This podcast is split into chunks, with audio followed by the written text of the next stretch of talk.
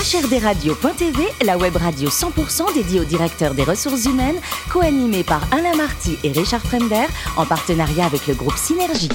Bonjour à toutes et à tous, bienvenue à bord de HRDRadio.tv. Vous êtes 12 000 DRH et dirigeants d'entreprise abonnés à nos podcasts. On vous remercie d'être toujours plus nombreux à nous écouter chaque semaine. Vous pouvez réagir sur les réseaux sociaux, notre compte Twitter, HRDRadio-du-bas TV. À mes côtés pour co-animer cette émission, Sophie Sanchez, directrice générale du groupe Synergie. Bonjour Sophie. Bonjour Alain. Ainsi que Richard Fremder, rédacteur en chef adjoint de HRDRadio.tv. Bonjour Richard. Bonjour Alain. On parle de l'IA aujourd'hui, de l'intelligence artificielle. Exact. Et dans un domaine incroyable, vous allez écouter ça, une très belle entreprise que va nous présenter Lorraine Bertelier, responsable RH chez Proof Station. Bonjour Lorraine. Bonjour. Alors vous êtes lyonnaise d'origine et puis dès le lycée, lors de journées portes ouvertes, vous allez découvrir le monde des RH.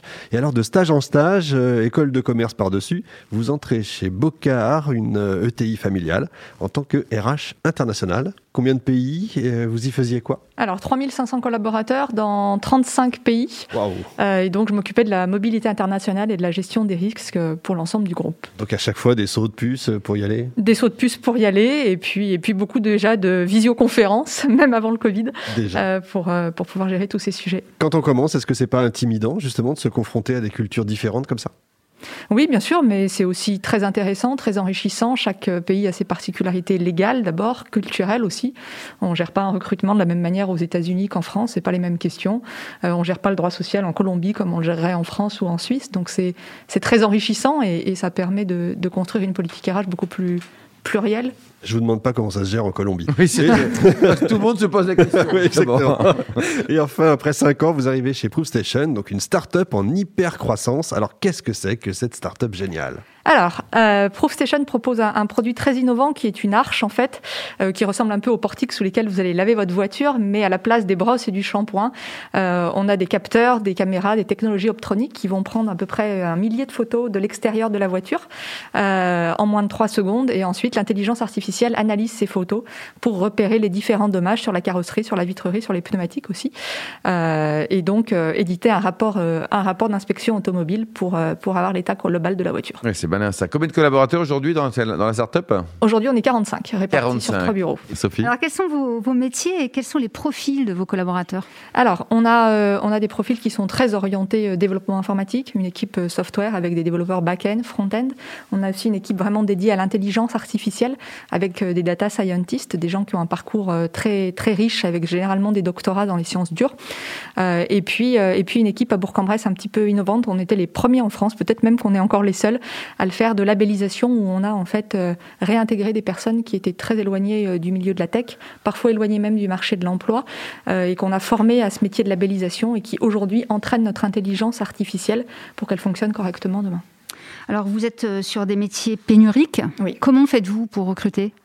Alors, on essaye de communiquer euh, au maximum sur euh, sur l'entreprise, de nous faire connaître, de faire Mhm. connaître ces métiers euh, ces métiers-là, euh, de faire des relations écoles avec certaines écoles de développement informatique, certains PhD aussi où on sait qu'on pourra trouver des personnes potentiellement intéressées par l'intelligence artificielle.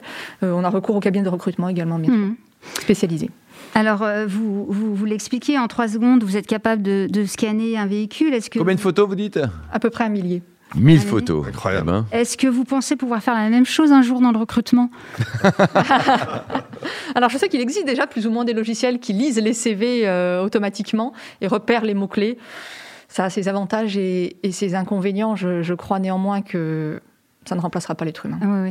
Et, et plus sérieusement, est-ce que vous avez déjà utilisé ou, ou songé à utiliser l'intelligence artificielle pour, euh, pour vos process RH Alors, euh, non, euh, on ne l'a jamais fait encore. Pas encore? Non. Arrivez-vous à, à fidéliser vos, vos collaborateurs ou c'est normal qu'au qu'au bout d'un- certain nombre d'années, euh, ils vous quittent? Alors, on est très récent, donc euh, Ouais, forcément, ils vrai. nous ont pas vraiment quittés Ouais, pour l'instant. On a un taux de turnover qui est, qui est très faible euh, et dont on est assez fier parce qu'effectivement, on est aussi sur des populations qui non seulement sont pénuriques, mais qui ont aussi tendance à beaucoup changer Dans d'entreprise. quel âge en général la moyenne d'âge Euh, La moyenne d'âge chez ProofStation est de 30 ans. à peu près. 30 ans, donc. Ouais. Donc des vieux, Sophie. hein. Et, à part le, recrutement, quels sont vos enjeux RH dans cette start-up euh, assez, assez récente? Alors, l'idée, c'est de construire complètement la politique RH. Ce n'est pas de se limiter au recrutement, c'est d'accompagner la phase d'hypercroissance. Mhm. Je dis souvent que l'hypercroissance, c'est bien, mais que la croissance durable, c'est mieux. Et ça passe par une politique RH euh, construite euh, qui va toucher également à la formation, à la gestion des carrières, justement, pour que les personnes restent mhm. chez nous. mais aussi à des enjeux qui sont parfois présentés comme un peu moins sexy, mais, mais tout aussi importants pour les gens, que sont les assurances. Ils se déplacent à l'étranger, ils savent qu'ils sont couverts par les assurances rapatriement. Ils savent que notre mutuelle santé euh, et prévoyance les accompagne également, que leur paye tombera et sera clair pour eux. Enfin, voilà, qu'on a, on a mis en place un SIRH. Voilà, c'est c'est toute une somme d'outils mmh. euh, qu'on met en place. Lorraine, quel regard vous portez sur, sur le télétravail de façon générale? Alors, je pense que chez nous, c'était déjà le cas avant la crise du Covid. On avait des collaborateurs qui travaillaient déjà partiellement en télétravail. Forcément, comme dans toutes les entreprises, euh, euh, le télétravail était considérablement euh, renforcé chez nous.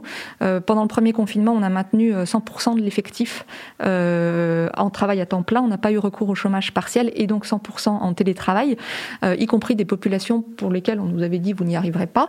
Lesquelles, par exemple La population de labellisation, ce sont des gens qui étaient pas forcément avec, en plus du matériel informatique très lourd et des gens qui avaient souvent besoin d'être encadrés. Euh, et on y est arrivé parce que quand on fait confiance aux gens et qu'on met en place le management qui va avec, on, peut y arriver. Euh, on en est plutôt, plutôt très fiers. Euh, et aujourd'hui, ces personnes-là sont retournées au bureau parce qu'elles préféraient le faire et que les conditions sanitaires nous le permettent désormais. Une autre partie des populations, notamment à Lyon et Paris, qui sont des grandes villes avec des risques sanitaires beaucoup plus importants, sont toujours en grande majorité en télétravail. Mmh. Ça se passe plutôt, plutôt très bien. Après, chacun a ses préférences en la matière et on essaye aussi d'accompagner chaque collaborateur. Euh, voilà, s'ils préfèrent venir un peu au bureau, ben, on essaye de s'adapter. S'ils préfèrent rester chez eux, on essaye de s'adapter aussi. Voilà, être un peu la carte. Et les formations au RH dispensées en France, vous les jugez de, de bon niveau? On est bon pour former les RH, au RH en France? Je pense qu'il y a une marge d'amélioration. Euh, on, nous donne un certain nombre, un certain nombre de bases. Après, on apprend aussi beaucoup en faisant des stages. C'est des métiers où l'expérience compte et on apprend de ses pairs. Voilà. Euh, moi, j'ai beaucoup appris en, faisant des stages auprès de DRH et, en comprenant comment ils fonctionnaient, en s'adaptant au contexte de l'entreprise. Mais c'est intéressant d'avoir cette partie, euh, cette partie théorique avant quand même. Mais oui, il y, a une marge de progression comme dans le domaine, Oui. Alors, Lorraine, ça, c'est la question la plus importante et de loin de l'interview. Il paraît que côté cuisine, hein, vous êtes la championne du monde des meringues. Comment vous les préparez, vos meringues, alors? Avec des blancs d'œufs et du sucre. Rien de très compliqué niveau ah ingrédients. bon. Et, un beau restaurant nous conseiller sur Paris quand ils vont réouvrir hein, Qu'est-ce que vous avez Moi, je suis lyonnaise, vous savez. Alors, euh, alors à Lyon, allons-y alors dans ces cas-là. À Lyon, eh bien, nous avons euh, la chance d'avoir à deux pas de nos bureaux un excellent petit restaurant euh, portugais qui fait des spécialités très sympathiques et on peut voyager on peut voyager en allant juste déjeuner entre midi et deux. Bon, écoutez, voyage, vous avez adoré la, Birmanie, un beau pays, même si politiquement, euh, ça, peut se discuter un peu. En ce moment, c'est très complexe politiquement. Ça l'était déjà à l'époque quand j'ai eu la chance de, m'y rendre. On en parlait beaucoup moins dans les médias, mais c'était déjà très complexe. Mais c'est un, un très très beau pays euh, culturellement et ouais, Dernier livre lu, Lorraine, pas uniquement acheté, hein, lu vraiment. Ah oui, bien sûr. Euh, hmm, ce genre de petites choses euh, qui traitent d'un sujet euh, assez méconnu en Irlande et d'une page plutôt sombre de l'histoire irlandaise. très intéressant. Et enfin, pour terminer, vous êtes fan de, fado, la musique portugaise? Alors fan, j'irai sûrement pas jusqu'à dire ça, mais en ces temps où il est bien difficile de voyager, la musique est, un bon vecteur. Bon, qu'est-ce qu'on peut vous souhaiter pour ce, ce, ce millésime 2021 que Proofstation euh, continue de, de croître euh, aussi sainement et de, grandir aussi, aussi sainement qu'elle ne l'a fait jusqu'à présent. Merci beaucoup Lorraine, merci également vous Sophie et Richard, fan de ce numéro de HRDRadio.tv. Retrouvez toute l'actualité sur nos comptes Twitter, LinkedIn et Facebook. On se donne rendez-vous jeudi prochain, 14h précise, pour une nouvelle émission. L'invité de la semaine de HRDRadio.tv, une production B2B Radio.tv en partenariat avec le groupe Synergie.